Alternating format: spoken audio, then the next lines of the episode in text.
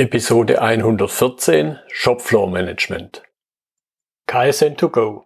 Herzlich willkommen zu dem Podcast für Lean-Interessierte, die in ihren Organisationen die kontinuierliche Verbesserung der Geschäftsprozesse und Abläufe anstreben, um Nutzen zu steigern, Ressourcenverbrauch zu reduzieren und damit Freiräume für echte Wertschöpfung zu schaffen, für mehr Erfolg durch Kunden- und Mitarbeiterzufriedenheit, höhere Produktivität durch mehr Effektivität und Effizienz an den Maschinen, im Außendienst, in den Büros bis zur Chefetage.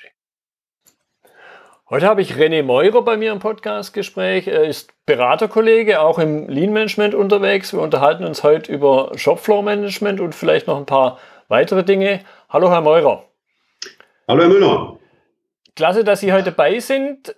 Jetzt habe ich schon kurz angedeutet, wo Sie unterwegs sind. Sagen Sie aber ruhig noch zwei, drei Sätze mehr zu sich und was Sie so machen. Ja, sehr gerne.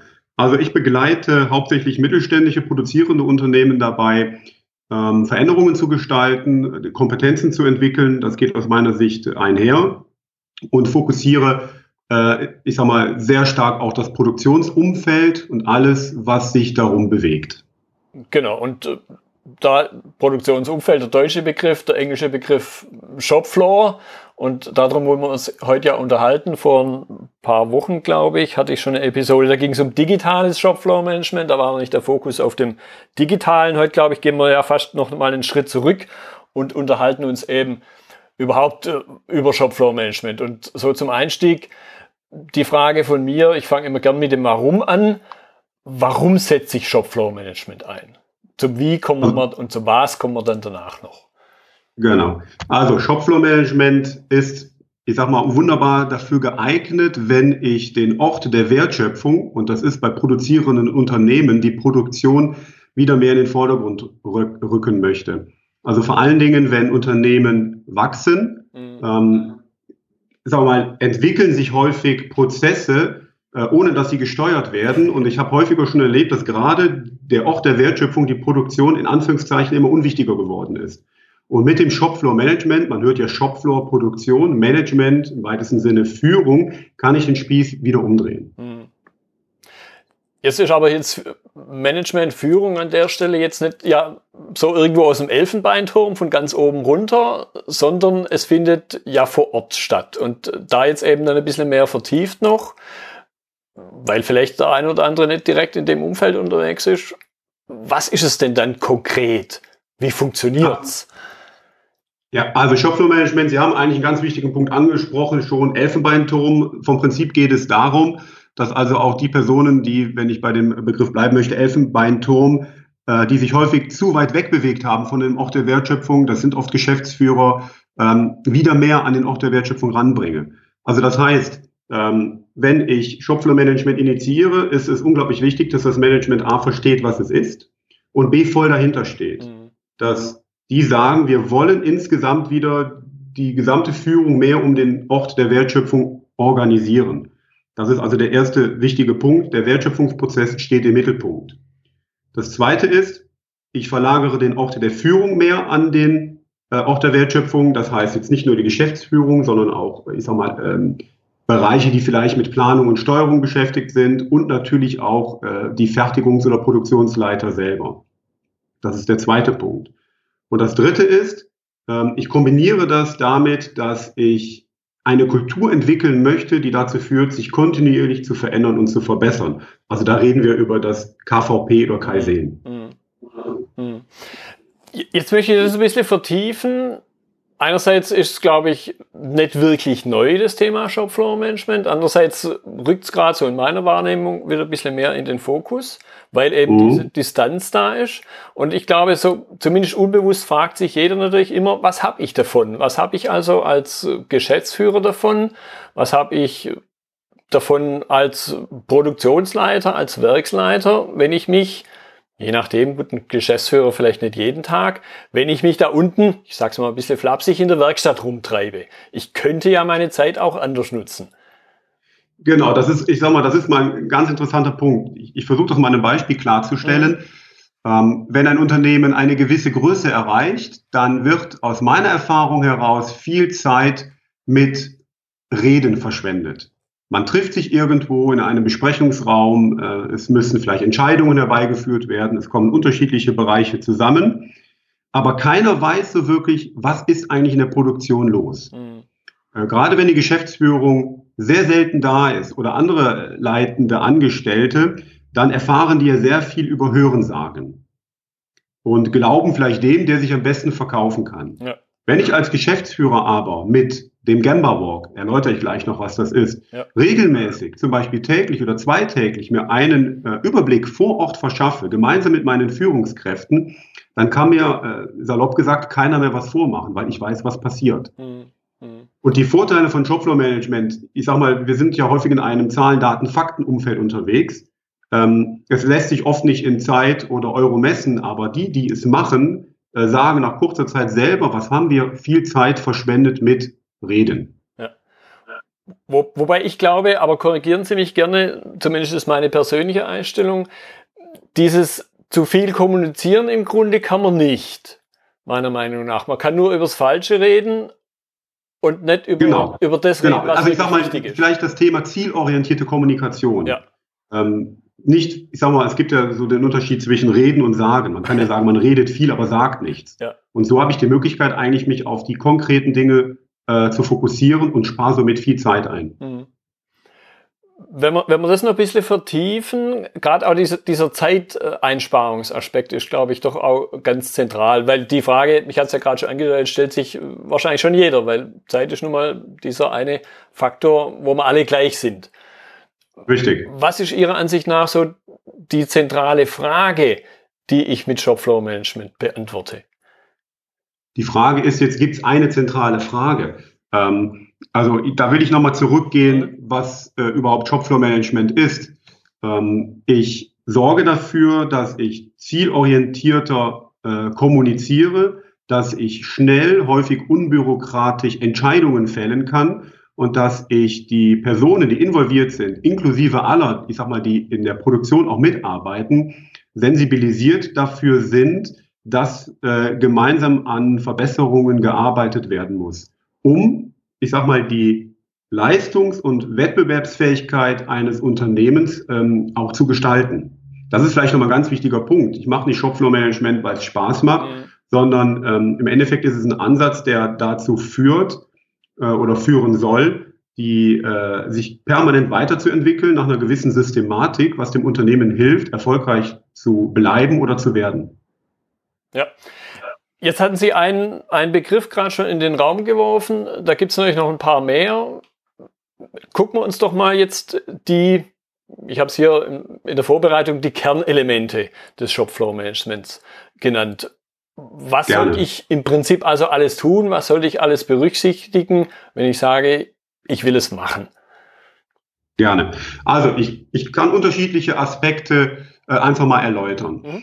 Ähm, ein Aspekt ist das Thema Transparenz und Kommunikation. Über Kommunikation haben wir gerade gesprochen. Wie kann ich das zum Beispiel machen? Über eine ähm, einfache Visualisierung am Ort der Wertschöpfung. Zum Beispiel ein Shopfloorboard in Kombination mit wichtigen Informationen, die für alle in der Produktion relevant sind und kombiniere das letztendlich mit ähm, regelmäßigen Treffen an diesem Board. Ne, ich habe äh, meinetwegen, ähm, ich sag mal, eine Maßnahmenliste zum KVP da hängen. Wo stehe ich? Die wird nicht irgendwo zentral verwaltet, sondern ich kann regelmäßig vor Ort sehen, wo stehen wir und entsprechende Entscheidungen fällen. Das ist jetzt schon der zweite Aspekt. Entscheidungen einfach äh, zu fällen. Das dritte Thema, was ich äh, beim Shopfloor Management habe, ist Kennzahlen. Wir kennen alle Kennzahlen. Ähm, ich habe häufig erlebt, dass, sag mal, Kennzahlenkataloge erstellt wurden, die fast kein Mensch mehr versteht. Da sich auch zurückbesinnen auf das, was ist denn wirklich relevant? Das ist die Qualität, das sind die Kosten und das ist die Zeit. Einfach und übersichtlich mit wenigen Kennzahlen äh, messen und visualisieren, wo stehen wir eigentlich, wo haben wir möglicherweise Probleme und woran müssen wir jetzt arbeiten. Und dann kommen wir schon zur, zur, äh, zum dritten Aspekt, das ist der des Kaizen, der kontinuierlichen Verbesserung und das Schaffen von Standards. Also ich kann aus unterschiedlichen Blickwinkeln auf Shopfloor Management drauf gucken und diese helfen mir vor Ort stärker zu führen. Mhm. Ja, genau den Punkt Kennzahlen möchte ich noch ein bisschen vertiefen. da habe ich immer so in Anführungszeichen Probleme mit dem Begriff, weil, wenn man den deutschen Begriff verwendet, das meiner Ansicht nach ganz oft mal in eine falsche Richtung geht, nämlich dass man Kennzahlen im klassischen Wortsinne hat. Mir persönlich gefällt da der englische Begriff der Key Performance Indicators besser, mhm. weil, das habe ich selber mal erlebt, vor, vor einigen Jahren, da hat das Erfassen der Kennzahlen länger gedauert, also das Erfassen und das Auswerten der Kennzahlen länger gedauert wie der Zeitraum, über die ich das gemacht habe. Und dann funktioniert natürlich eine Sache nimmer, auch die Kennzahlen ja nicht zum Selbstzweck, sondern ich möchte damit was steuern. Und dann ist Richtig. aber sprichwörtlich die Katze schon in den Bach gefallen gewesen, bis ich überhaupt in der Lage war, es zu erkennen, dass sie 200 Meter weiter flussabwärts treibt. Ja. Also meine Erfahrung da ist die, und deswegen haben Sie recht mit dem Performance. Ne, bei uns in Kennzahlen, das ist etwas sehr Starres. Und was ich häufiger erlebe, ist, es werden Kennzahlen gemessen, ermittelt, visualisiert, der Kennzahlen willen. Ja. Der Geschäftsführer möchte das gerne, also mache ich die Kennzahlen und arbeite gar nicht damit. Wenn ich jetzt zum Beispiel mir die, ich sage mal gar nicht Kennzahl, sondern ich kann ja sagen, ich habe ein Ziel und das Ziel ist das der äh, Verbesserung meiner Termintreue. Und das messe ich mhm. mit einer Kennzahl oder Key Performance Indicator. Dann nutzt mir die Kennzahl ja nur dann was, wenn ich A feststelle, wo stehe ich, aber B viel wichtiger ist ja ähm, zu überlegen, was muss ich tun, um besser zu werden. Ja.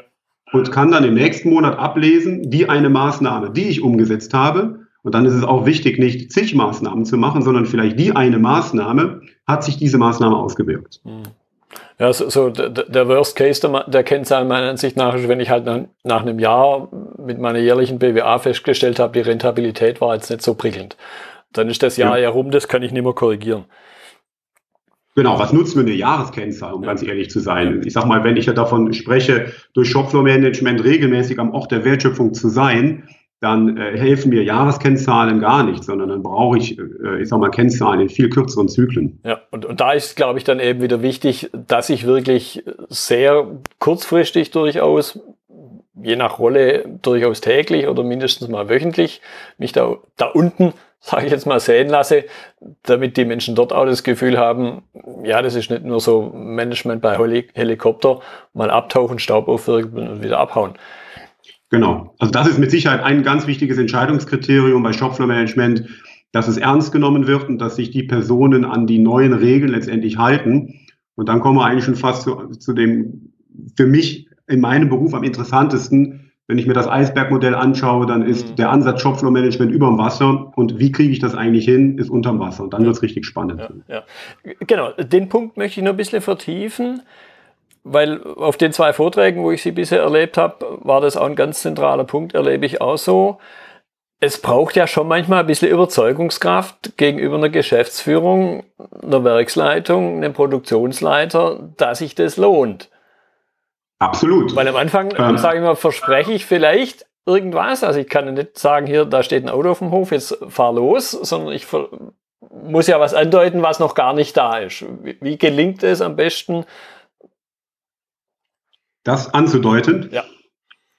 Also, der Start eines, einer Shopfloor-Management-Einführung beginnt bei der Geschäftsführung. Und ähm, ich sage mal, ich bin dann auch ein sehr authentischer und direkter Mensch und teile dann auch auf diplomatische Art und Weise mit, dass ähm, Shopfloor-Management eben ein, ähm, eine Veränderung auch im Denken erfordert, aber nicht nur bei den Damen und Herren in der Organisation, sondern auch bei den Geschäftsführern selber. Ja. Das heißt, ähm, die müssen erstmal selber akzeptieren und wollen, dass man wieder mehr den Ort der Wertschöpfung in den Vordergrund rückt. Und wenn das dann akzeptiert wird und da ich auch eine gewisse Selbstreflexion auf der Ebene stattfindet, ähm, kombiniert damit zu akzeptieren, dass es auch Zeit braucht, dann sind eigentlich die, die äh, Weichen sehr gut gestellt. Hm. Jetzt hatten Sie gerade das Stichwort Eisbergmodell genannt. Das möchte ich noch ein bisschen vertiefen, um den Zuhörern so ein bisschen bewusst zu machen, was habe ich denn da über der Wasseroberfläche, aber dann eben viel wichtiger, ja, 80 Prozent, glaube ich, so in der Größenordnung oder sogar mehr. Was habe ich unter der Wasseroberfläche? Und warum ist es wichtig, darauf zu achten? Also, ich habe Shopfloor-Management mit dem Gemba Walk, mit einem Teamgespräch und, und mit meiner Shopfloor-Tafel meinetwegen oberhalb der Wasseroberfläche. Das kann ich sehen. Mhm. unterhalb der Wasseroberfläche ist, wie nutze ich das denn tatsächlich? Also mache ich ähm, Gamba Walk nach Vorschrift, weil mir irgendjemand gesagt hat, ich mache den Gamba Walk, oder nutze ich die Möglichkeiten, am Ort der Wertschöpfung täglich mit Geschäftsführung, Werksleitung, Fertigungsleitung und Qualitätssicherung zu sein, um die Organisation nach vorne zu bringen? Und da erlebe ich häufig am Anfang, dass die Führungskräfte, ich sag mal, diese Dinge eher als Belastung sehen als als Chance. Und da braucht es schon häufig viel Zeit. Und Sie sagten eben selber Überzeugungsarbeit, dass wirklich die Chancen des Shopfloor-Management erkannt werden. Hm. Also wir reden eben über die persönliche Haltung und Einstellung äh, der Mitarbeitenden in der Organisation. Und diese zu verändern, ist deutlich schwerer, als ein Board zu kaufen und es in die Produktion zu stellen. Ja. Genau, und, und, und den Punkt möchte ich noch ein bisschen vertiefen, weil ich erlebe es auch immer wieder so, man möchte sich als Führungskraft, als ambitionierter Mensch, möchte man sich vielleicht sogar eben aus dem Shopfloor lösen, so im Sinne von, habe ich mein eigenes Büro, habe ich es geschafft. Und jetzt kommt da einer, wie wir, und sagt demjenigen, hey, du musst aber zurück. Und ich könnte mir schon vorstellen, so erlebe ich es auch definitiv so, mhm. dass es da eben nicht jeder Chaga Hurra schreit. Was ist so Ihr Tipp? Angenommen, Sie, Absolut. Haben, ich meine, Sie, Sie, haben den Geschäftsführer also mein Tipp ist von vornherein. Ja. Genau. Der Geschäftsführer ist dabei und ich sage mal, mein, mein Tipp ist dann, ähm, dass man gemeinsam mit der Geschäftsführer, mit der Geschäftsführung und den entsprechenden äh, Angestellten, also leitenden Angestellten, gemeinsam ein bis zwei Tage verbringt und an dem Thema arbeitet. Und dabei stelle ich eher in den Vordergrund, was läuft gut, mhm. wo geht die Reise hin. Da kann dann die Geschäftsführung, äh, ich sag mal, auch äh, einen Teil zu beitragen. Und was müssen wir tun, um noch besser zu werden? Mhm. Weil ich gehe nie hin und sage, hier ist irgendwas schlecht. Das, das steht mir gar nicht zu. Ich kann nur an, äh, ich sag mal, erkennen, wie ist der Zustand aktuell, wo geht die Reise hin und was kann man oder muss man tun, um dahin zu kommen. Und wenn dann der, der Austausch zu Beginn sehr offen und ehrlich ist, sind die ich sag mal, Voraussetzungen eigentlich gut, da auch was draus zu machen. Mhm. Nichtsdestotrotz, und Sie sagten es gerade, äh, habe ich immer welche, die natürlich eher eine Bedrohung darin sehen als eine Chance. Weil als Fertigungsleiter vielleicht in einem größeren Unternehmen bin ich wer, habe mein eigenes Büro, wo ich mich auch gerne hin zurückziehe. Aber da kann man ja zur Selbstreflexion anleiten. Du bist Fertigungsleiter. Das heißt, du gehörst eigentlich in die Fertigung zu deinen Leuten. Hm. Was ist so Ihre Erfahrung, was die Mitarbeiter im Shopfloor angeht, die jetzt vielleicht jahrelang, vielleicht sogar jahrzehntelang es gewohnt sind, äh, eben klassisch dort zu arbeiten. Es lässt sich kaum einer sehen. Und jetzt kommen die plötzlich. Was ist so Ihre Erfahrung? Wie sieht da die Reaktion aus? Für die ist das ja auch was Neues. Da, da also sehr unterschiedlich.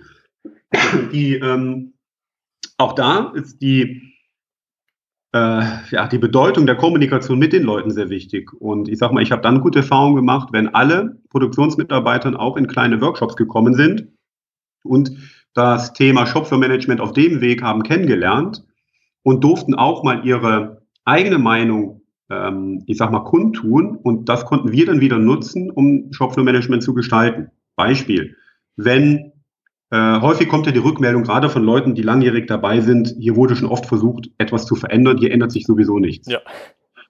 Das ist wichtig ernst zu nehmen. Ähm, nicht so nach dem Motto, ja komm, erzähl mir nichts, es ist wichtig ernst zu nehmen. Und wie gewinne ich die Leute? Die Leute gewinne ich doch dann, wenn die merken, und zwar sehr schnell, hier verändern sich ja doch jetzt mal Leute. Weil 50 Prozent mehr oder weniger sind ja erstmal abwartend oder vielleicht gleichgültig. Schauen wir mal, ob was passiert. Und ähm, ich kann nur empfehlen, die Personen sowieso ernst zu nehmen, zu integrieren mit in den Entwicklungsprozess rein, zumindest dadurch, dass ich sehr offen kommuniziere, was das Ziel ist, mir Feedback einhole, um mit dem Wissen und mit der Erfahrung, die ich da gesammelt habe, zu starten. Hm.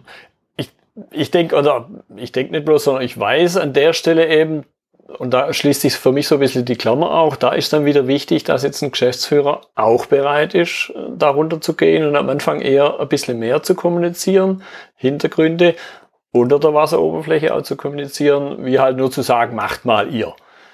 Genau. Mich geht's ja nicht. Also macht, macht mal ihr funktioniert ja nicht. Ja. Das wissen wir beide. Ne? Genau. So, habe ich mir in der, in der Vorbereitung noch überlegt, jetzt klar, gibt viele klassisch produzierende Unternehmen, die halt was herstellen. Da ist das mit dem Thema Produktion und Shopfloor sehr greifbar. Aber es gibt ja auch Unternehmen, die jetzt eher so im, im Dienstleistungssektor unterwegs sind oder wo eher Kopfarbeit stattfindet. Was würden Sie, was würden Sie sagen? Wie lassen sich Aspekte des Shopfloor-Management auch auf solche Bereiche übertragen? Wo, gibt's, wo ist es gleich und wo gibt es vielleicht Unterschiede? Also es gibt ähm, ja in unserer Zunft viele Leute, die immer schon versucht haben, die Dinge, die in der Produktion funktioniert haben oder funktionieren, auch ins Büro zu bringen oder in die verwaltenden Bereiche. Ähm, da ist ja ein sehr gutes Beispiel 5S. Mhm. 5S ist aus meiner Erfahrung heraus in der Produktion ein, ein, hervorragendes Instrument, A, um eine gewisse Ordnung und Struktur aufzubauen, B, aber auch, um wieder die Personen zu integrieren und für die Notwendigkeit einer kontinuierlichen Verbesserung zu sensibilisieren. So, dann kann man natürlich 5S im Büro machen, aber auch da gilt nicht nach den gleichen Richtlinien. Also wenn man, wenn ich mit den Büroleuten diskutieren würde, ihr müsst ab jetzt euren Locher dahin stellen, euren Tacker dahin und das Bild von deiner Frau darf da nicht mehr sein, geht das mit Sicherheit zu weit. Ja. Und ähnlich ist es beim Shopfloor-Management auch. Ähm, die eben vier genannten Aspekte, Transparenz, Kommunikation, Entscheidung, Kennzahlen oder Key Performance Indicator und Kaizen, Standards und kontinuierliche Verbesserung kann ich natürlich auch in den verwaltenden Bereichen anwenden, muss aber sehr gut überlegen, äh, dass ich nicht das, was ich in der Produktion mache, kopiere, sondern überlege, wie bringe ich diese Aspekte jetzt gewinnbringend, ich sag mal, meinetwegen in einem äh, Bereich Marketing, Vertrieb unter. Mhm. Ich, ich, ich denke da, da eben dann, und das ist auch was so eine Sache, was Sie eingangs äh, gesagt haben, überhaupt auch mal bewusst zu haben, wie meine Prozesse aussehen, weil ich habe natürlich irgendwelche Prozesse. Die Frage ist nur, welches Bewusstsein, Bewusstsein habe ich dafür? Absolut. Und ich sag mal, ähm, welchen Sinn macht es, Shopflow-Management im Office zu machen? Denn Shopflow-Management soll ja dazu dienen, ähm, die gesamte Wertschöpfungskette zu betrachten. Also warum nutze ich nicht das Shopflow-Management und denke darüber nach, wie kann ich es erweitern, dass zum Beispiel äh, mehr Informationen, Erfahrungen aus dem Vertriebsprozess mit einfließen. Mhm. Denn gerade der Vertrieb und die Produktion, je größer das Unternehmen wird, je weiter sind die auseinander. Ja.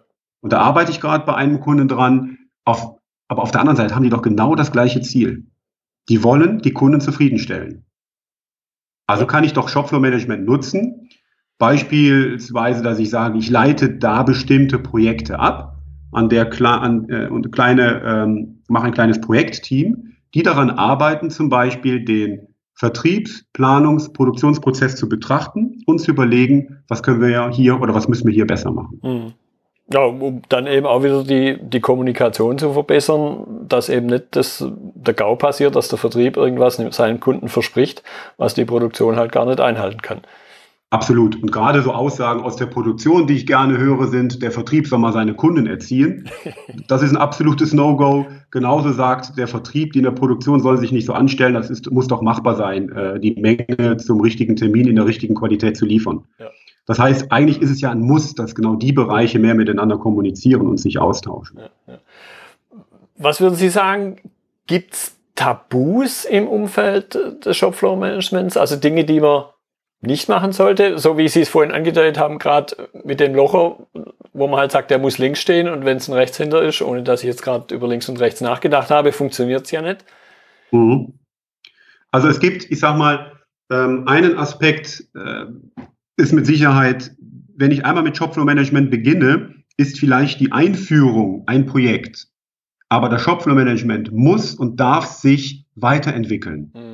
Ich glaube, nur dann ist es erfolgreich. Also als Beispiel, wenn ich sage, ich mache jeden Tag einen Gamba Walk und der dauert eine halbe Stunde und ich erkenne, das macht keinen Sinn, dann darf ich nicht sagen, ich schaffe den Gamba Walk ab. Dann muss ich überlegen, wie passe ich ihn jetzt an, dass er wieder gewinnbringend ist. Wenn ich ein Jahr später der Meinung bin, ich muss den wieder täglich machen, dann mache ich den auch wieder täglich. Mhm. Also an einem starren Gefüge, wie bei, ich sag mal, 5S ja auch, was viele kennen, festzuhalten, ist meiner Meinung nach eigentlich das größte Tabu. Ja, das möchte ich jetzt zum Abschluss noch ein bisschen vertiefen, diesen Aspekt Einführung.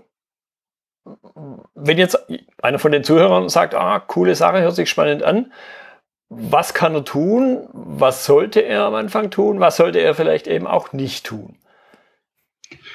Also ich sag mal, er muss ja erstmal erkennen, ist Shopflow Management etwas, ein Ansatz, der sich für uns lohnt, der für uns gewinnbringend sein kann. Und da macht es mit Sicherheit erstmal Sinn, ich sag mal, vielleicht mal wie so ein Helikopter abzuheben, zu betrachten, wie ist die Situation eigentlich momentan bei uns? Was für einen Mehrwert bringt mir Shopflow Management? Oder macht es Sinn, vielleicht andere aus dem äh, Lean-Bereich, andere Lean-Konzepte einzuführen, wie KVP oder 5S? Und wenn ich dann erkenne, gerade bei den eben genannten Aspekten, ähm, Transparenz, Kommunikation, langwierige Entscheidungsfindungen, äh, lange Entscheidungsprozesse oder was man ja auch irgendwann mal hat, es wurde gar keine Entscheidung mehr gefällt. Äh, der übertriebene Umgang mit, mit Kennzahlen, dass ich sehe, ich mache nur noch Kennzahlen der Kennzahlen willen, äh, und eben auch die fehlende Integration der Personen oder Funktionen entlang der Wertschöpfungskette, das Horizontale aber auch, äh, ich sage mal, entlang der Führungskette. Wenn ich die Aspekte erkenne, dann macht es mit Sicherheit Sinn, über Shopfloor-Management nachzudenken. Mhm. Was wären ein paar Punkte, von denen Sie sagen, das sollte man nicht tun? Beim Shopfloor-Management? Ja. Äh, also mit Sicherheit ähm, nicht die, ähm, ich sag mal, den Zeitdruck zu hochhalten. Das ist natürlich eine Kunst für Geschäftsführer, die müssen Druck machen, dafür sind die da, da stehe ich auch voll hinter. Aber ähm, auf der anderen Seite müssen die auch eine gewisse Geduld aufbringen. Und ähm, das ist vielleicht auch noch das nächste Tabu. Wenn ich zu sehr Druck auf, ausübe, dann wird das irgendwann mit Sicherheit scheitern. Ich sage immer gerne in Workshops, wir Menschen sind ja keine Maschinen. Ich kann nicht meinen Deckel oben aufmachen, programmiere mich eben um, mache den Deckel zu und es läuft. Und dann sind wir wieder bei dem äh, Thema unterhalb der Wasseroberfläche. Mhm. Erfahrungen, die Leute gesammelt haben, Werte, die denen wichtig sind. Wenn Sie als Beispiel in einer Organisation arbeiten, wo in der Vergangenheit eher negativ mit Fehlern umgegangen wurde und die Mitarbeiter gelernt haben, ich nenne lieber nicht einen Fehler, den ich gemacht habe. Die sollen sich aber zukünftig öffnen, um, ähm, ich sag mal, äh, gemeinsam zu verbessern, dann muss ich ja offen mit Fehlern umgehen. Mhm. Ja. Und da spielt die Geschäftsführung, da spielt die, äh, die Fertigungsleitung ähm, schon eine wichtige Rolle bei. Den Druck hochhalten, das ist deren Pflicht und Aufgabe, aber trotzdem, ähm, ich sag mal, die Geduld zu haben, dass die Führungskräfte und die Mitarbeitenden und die Geschäftsführung selber Shopfloor-Management einführen können. Ja, und, und eben das, was Sie auch schon mehrfach gesagt haben, klar, ich behandle es als eine Art von Projekt. Die Einführung, Projekt wird ja unter anderem dadurch gekennzeichnet, dass es vor allen Dingen ein klares Ende hat. Mhm. Und trotzdem das Bewusstsein zu haben, ich erreiche nicht irgendwo einen Zustand, so wie man über den Zustand Linie diskutieren kann, ob es es überhaupt gibt oder ob es überhaupt sinnvoll ist, sowas zu haben. Um eben mhm. da diesen Aspekt Druck zu vermeiden, so im Sinne von, wann bin ich denn dann fertig? Und bin ich rechtzeitig fertig, werde ich ungeduldig, wenn ich nicht fertig bin. Genau. Also ich werde ja eigentlich nie fertig. Ja. Also ich sage mal, ich werde schon fertig, dass ich sage, ich habe die unterschiedlichen, ähm, ich sag mal, Methoden eingeführt, die auch einigermaßen funktionieren. Aber äh, zu denken, ich bin nach drei Jahren jetzt fertig und alles läuft wunderbar, ist aus meiner Erfahrung heraus eigentlich der falsche Denkansatz. Ja, und, und eben zu glauben, es, ich muss es nie wieder verändern, sondern es, es genau. wird dann zum Selbstläufer, sondern ich muss da immer eine, weiter eine gewisse Energie reingeben. Absolut. Gut, Herr Meurer, war eine spannende Unterhaltung. Ich finde es auch mal spannend, wenn man sich so, sagen wir jetzt, wir zwei im Grunde im gleichen Bereich unterwegs, auf, sagen wir, auf Augenhöhe auch unterhält, unterhalten kann. Mhm. Ein Austausch dabei. Ich, ich danke ja, Ihnen. Ich, also danke, ich danke Ihnen auch sehr. Ich fand es auch sehr spannend. Mit Sicherheit gibt es noch die eine oder andere Frage, die man auch noch hätte vertiefen können. Aber ich glaube, dass doch jetzt mal ein ganz guter Überblick über Shopflow-Management und was damit verbunden ist, gegeben ist. Genau. Ihre Kontaktdaten schreibe ich dann auch in die Notizen rein. Ja, ich danke Ihnen für Ihre Zeit. Ich danke Ihnen, Herr Müller. Das war die heutige Episode im Gespräch mit René Meurer zum Thema Shopflow-Management. Notizen und Links zur Episode finden Sie auf meiner Website unter dem Stichwort 114. Wenn Ihnen die Folge gefallen hat, freue ich mich über Ihre Bewertung bei iTunes. Sie geben damit auch anderen Lean-Interessierten die Chance, den Podcast zu entdecken. Ich bin Götz Müller und das war KSN2Go. Vielen Dank fürs Zuhören und Ihr Interesse. Ich wünsche Ihnen eine gute Zeit bis zur nächsten Episode Und denken Sie immer daran, bei allem, was Sie tun oder lassen, das Leben ist viel zu kurz, um es mit Verschwendung zu verbringen.